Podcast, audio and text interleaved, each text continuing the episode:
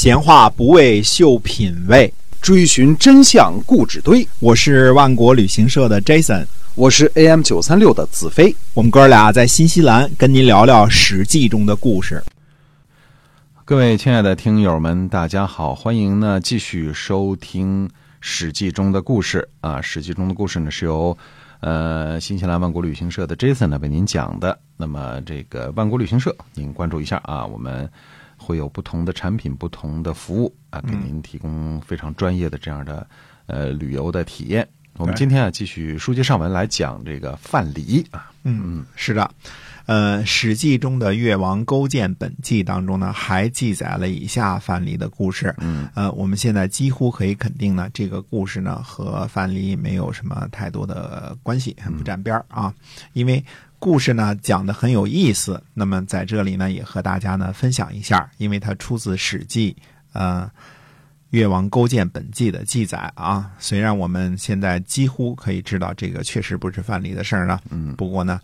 因为它有意思，所以跟大家分享一下啊。哎 嗯，那么呃，我再次重复啊，说并不是《史记》一字千金，这个呃，所有这个故事呢都是完完全全的事实。因为司马迁呢到各处去访问、走访，收集了很多野史故事啊，也记载在这其中了。这个很可能就是。这个类型的故事啊，那么这个故事说什么呢？说范蠡呀乘船出海去了齐国啊，隐姓埋名啊，自称为呢呃吃夷子皮，在齐国的海滨呢耕种，苦身劳力治理产业。过了一段时间呢，就家财万贯了。嗯嗯，人家种地也能种成百万富翁啊。哎是，嗯，齐国人呢，听说他很贤良，就要他去做宰相。嗯，范蠡呢就感叹说：“说当百姓呢就成为富翁，当官呢就成为卿相，这也是布衣的极致了。嗯但是呢，久受尊名这事儿呢不吉祥，于是呢就呃归还了相印，把财产呢就分给邻居们，呃自己呢带着值钱的细软呢又逃走了。嗯嗯，范蠡呢，最后逃到了陶，就是现在的山东定陶的西北，在这里呢住了下来。范蠡说什么呢？陶地处交通要道，这里是可以致富的，自称为陶朱公啊。于是呢，呃，范蠡就在陶这个地方呢做起了买卖，呃，逐十一之利，就是挣百分之十的利润啊。啊不小心呢，呃，又上了胡润富豪榜，天下呢 都知道这是这位陶朱公啊，哎等于是天下经商的首富啊。对，等到陶朱公的小儿子长大的时候呢，二儿子杀人，在楚国呢被抓了起来。嗯啊，陶朱公说呢，杀人偿命本来是正常的，但是呢，我听人说呢，千金之子不死于世啊，就让他的小儿子呢前往营救。我们这儿看很多事情啊，就是杀人偿命，欠债还钱啊，这个其实这种想法呢是什么的时候呢？是在汉高祖刘邦在三秦啊，在这个陕西跟三秦的父老呢约法三章之后，才特别的盛行的。哎，但是在之前呢，呃，好像少有见这种杀人偿命、欠债还钱这种说法啊，嗯。就是是不是，嗯、这种观念就是什么时候形成的，我们不知道，就是以以眼还眼，以牙还牙，按照嗯这个西方的谚语来说啊，嗯。呃，另一个说法说什么“千金之子不死于世”，就是说有钱人的孩子呢是不会在这个这个呃闹事被处死的啊嗯。这种说法呢，肯定也是后来的事情了，因为经商的都不是特别有地位。你要说这个呃公卿之子不死于世，这是正常的啊。嗯那么陶朱公呢，就让他的小儿子前往营救。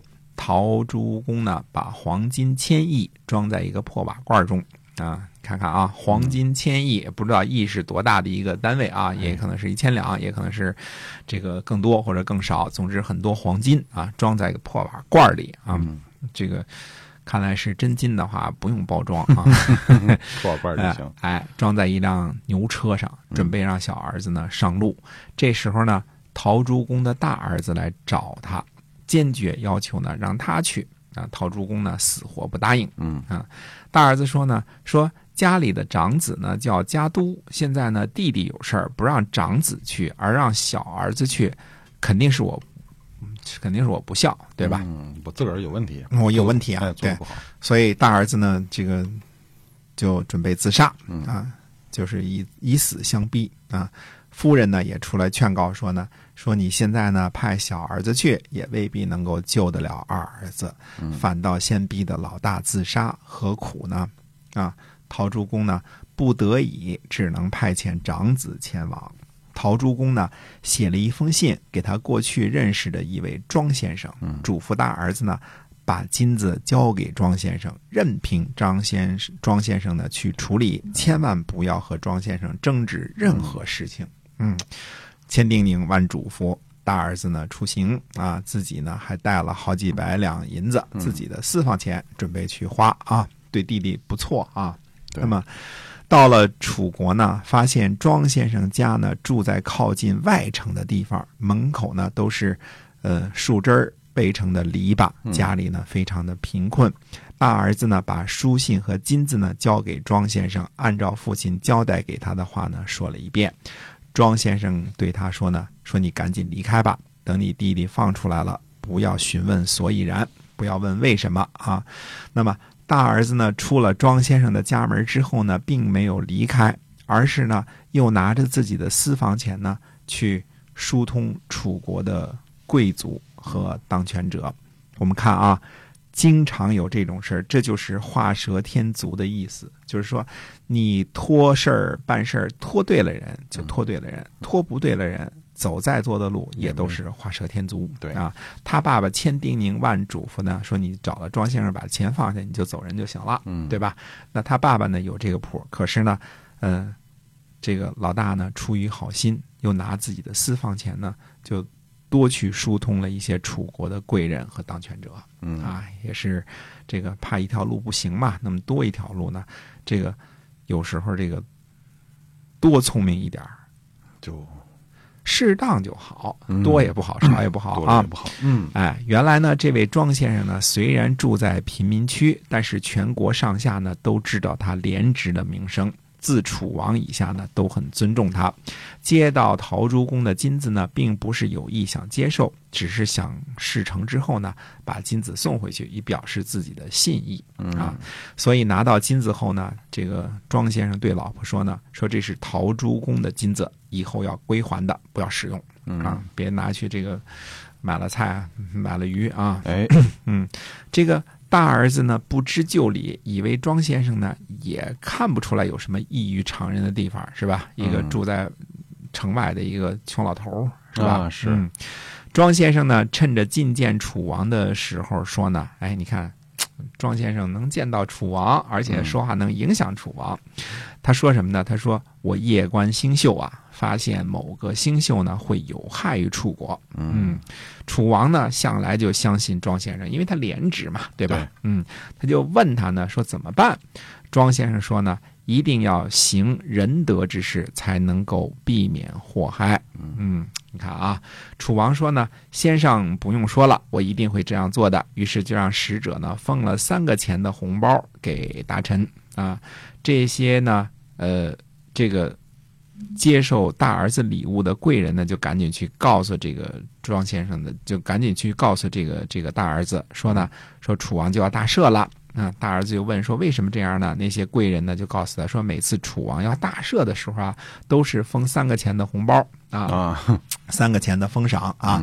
说昨天呢就封了三个钱的封赏啊肯定要大赦了。嗯嗯，陶朱公的大儿子以为呢楚王大赦本来就会把弟弟放出来，嗯对吧？黄金千亿白白送给庄先生了。庄先生呢，呃，他这个事儿呢，他觉得。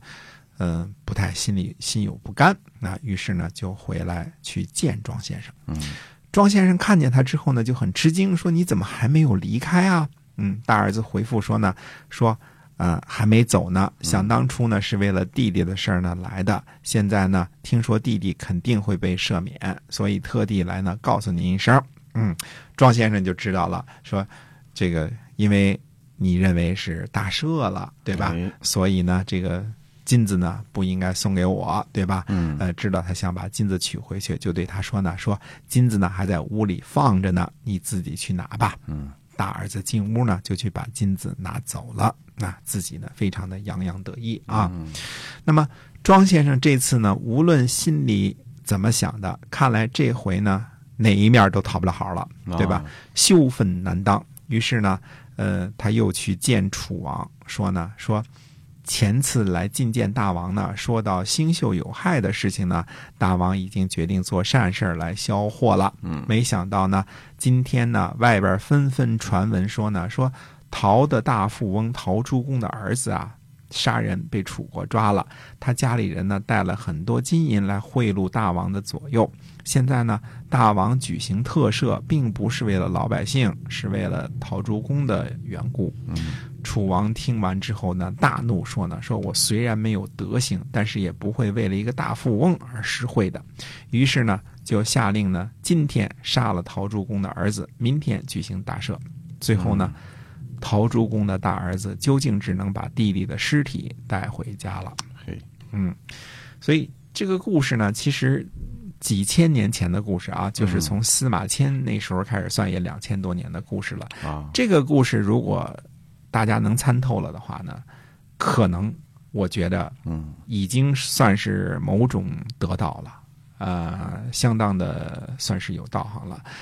呃，事情应该怎么做？它的正面、反面是怎么回事儿？这个庄先生的人性是怎么回事儿？这个呃，陶朱公的大儿子的人性是怎么回事这个其中一多一少，一少一多，一出一入，这个是分寸把握的是非常不一样的。嗯嗯，回来之后呢，夫人和邻里呢都悲痛不已，唯独陶朱公呢却大笑。哦，他说呢，我早就知道呢，大儿子会把弟弟给杀死的。这个大儿子啊，从小跟着我一起受苦，觉得生计艰难，所以对于这个金钱呢，呃，对于放弃金钱看得很重，哎，就不舍得哈，不舍得。嗯而我这个小儿子呢，生下来就见我富有，整天呢，呃，骑着好马，带着猎犬去打猎，哪里知道钱是怎么挣来的？所以会轻易的丢弃钱财，一点也不会心疼吝啬。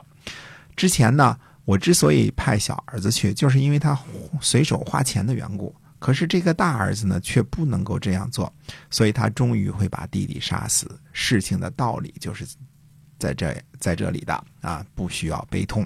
我日日夜夜呢，就知道大儿子呢只能把二儿子的丧事儿带回来，嗯早就知道了。这位陶朱公说的话呢，其实也是很有意义深远的一个事情啊，嗯因为呃，怎么说呢？人的成长历程呢，不可能不影响人的性格。哎这个大儿子跟小儿子呢，两个是完全不一样的，所以从小就不缺钱的人呢，是不可能有钱的。这是对，历史的这个哲学啊，因为他嗯他不知道钱是怎么回事儿，您左手要左手来，右手要右手来，他干嘛要去拼命挣钱去啊？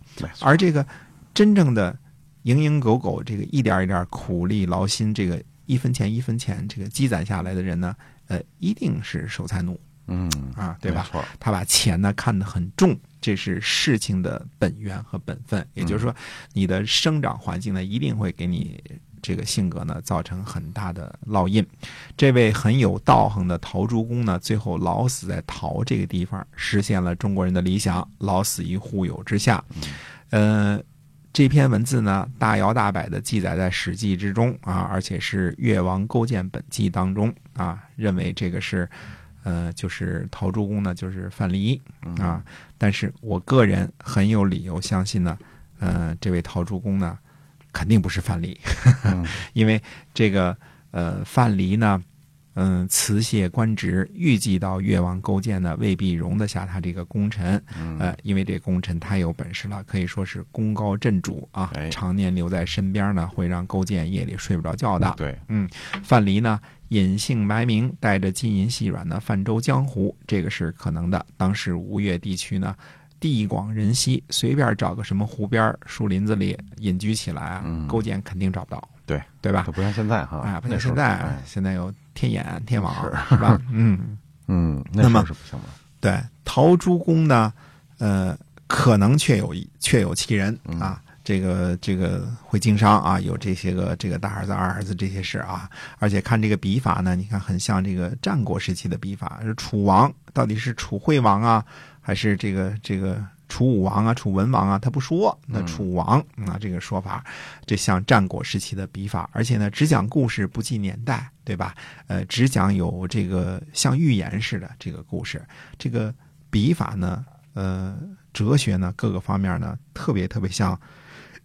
战国时期的这个文笔啊，讲的讲的故事的这个寓意呢，也非常非常的深刻，所以这个故事呢，值得跟大家分享。但是这一段呢，肯定不是范蠡本人的这个故事啊，所以尽管我们说呢，它是大摇大摆的这个呃记载在这个这个《史记》当中，那它呃也很可能不是。真事儿，而且跟范蠡呢没有任何的关系。关系对，哎，嗯呀，照着范蠡的智慧，那么大的智慧，多少人能做成范蠡的事儿？就是，呃，先别说这个后边的事，前边的事儿，多少人能帮助一个国家这个复兴，打败自己的仇敌？能有这个本事的人，这个古往今来，能超得过一百人吗？我看都未必啊。嗯，有个十个八个的就不错了。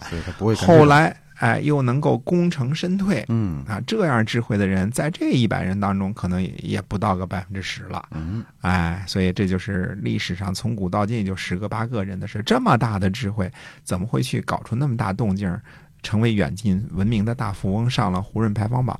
嗯，这个，呃，上了胡润排行榜未必是件好事儿啊，树大招风嘛。哎，对了。那么，但是陶朱公营救儿子的这个故事呢，非常有教育意义。大家呢自己这个，自己想想这段故事说的是什么意思啊？对，能把这个故事猜透了，人能活明白一半差不多啊。这个能够绝对这个有意思啊。那么，呃，这个我个人深信啊，这个呃，范蠡呢，最后就是默默无闻、隐姓埋名的。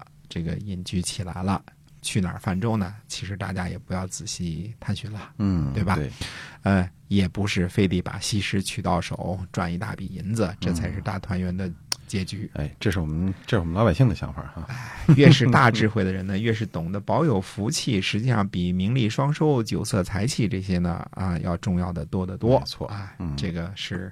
呃，这件故事呢，挺值得跟大家分享的，所以它未必是历史史的真实啊，而且几乎我可以肯定，它不是范蠡本人的故事啊，但是很值得跟大家分享一下，有意义，挺有意思。是的，没错。嗯，所以我们今天啊，这个跟您讲了这样一个这样的一个故事啊，范蠡和陶朱公的故之间的关系，哎，到底是怎么回事儿？嗯，呃。也感谢您的收听。那么是由万国旅行社的 Jason 呢，在给您在讲这个故事。那么万国旅行社呢，有很多很多不同的产品。那么您可以呢，在我们参加我们的这个行程去看一看，像新西兰的这个古堡啊，还可以到这个新西兰南岛，号称世界尽头。哎，您去拍个照，留个念啊。嗯。然后呢，尝一尝这个呃闻名天下的布拉夫港的这个生蚝啊，真的是这个特别。特别大，特别鲜美，嗯，而且呢，皇后镇风景如画，还有神奇峡湾，就是等等等等的，这个新西兰的美食美景，在万国旅行社呢都可以带您体验啊，这而且是体第一流的体验。嗯，那么您可以关注一下。方便的方式可以关注一下我们的公众号，对，上去看看我们有些什么产品。万一你想来新西兰旅游，可以给我们打个电话啊。没错啊。公众号呢，就是您搜索“新西兰万国旅行社”就可以了。嗯，好，我们今天节目就到这儿，跟您说再见，我们下期再会，再会。